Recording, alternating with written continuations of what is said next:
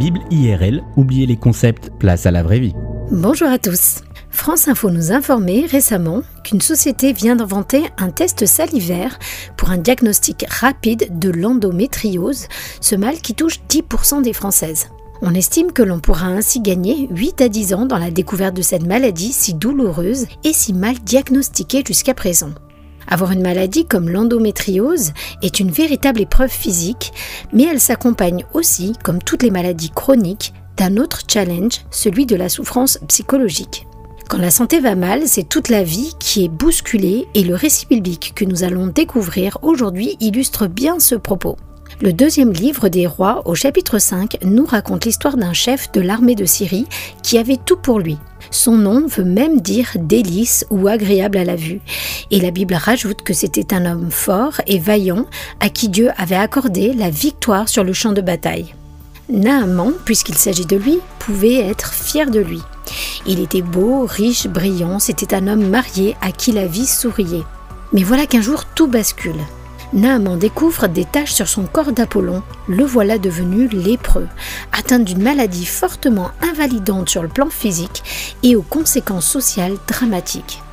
Alors quand il apprend de la bouche d'un enfant esclave qu'un homme de Dieu aurait un don de guérison, il se présente sans tarder, en grande pompe, avec son char devant la porte du prophète Élisée. Mais ce dernier ne prend même pas la peine de sortir de chez lui pour venir le rencontrer et envoie son messager qui lui demande de se laver sept fois dans le Jourdain. Comment Élisée osait-il le traiter de cette façon, lui cet homme, si populaire et si puissant? Et le ridiculiser en lui demandant de se baigner sept fois dans le Jourdain? Naaman est fou de rage et décide de repartir chez lui. Mais ses soldats vont patiemment l'encourager à suivre les instructions du prophète. Après tout, il n'a plus rien à perdre, ou presque. Alors Naaman se calme, met son orgueil de côté et se rend au Jourdain pour se baigner. Une fois, deux fois, trois fois, toujours rien.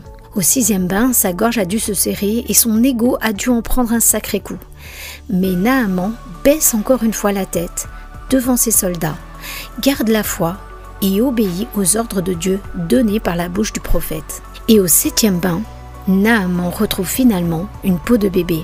Naaman venait de remporter la plus belle des victoires, non pas contre la lèpre, mais contre cette maladie de l'âme qui ronge comme la lèpre et qui prend le nom d'orgueil. Dans cette histoire, comme souvent dans la Bible, la guérison de l'âme a précédé la guérison physique.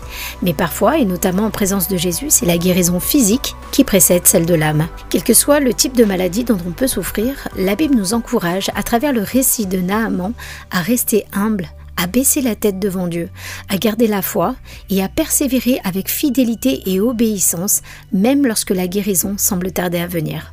Merci pour votre écoute et à bientôt.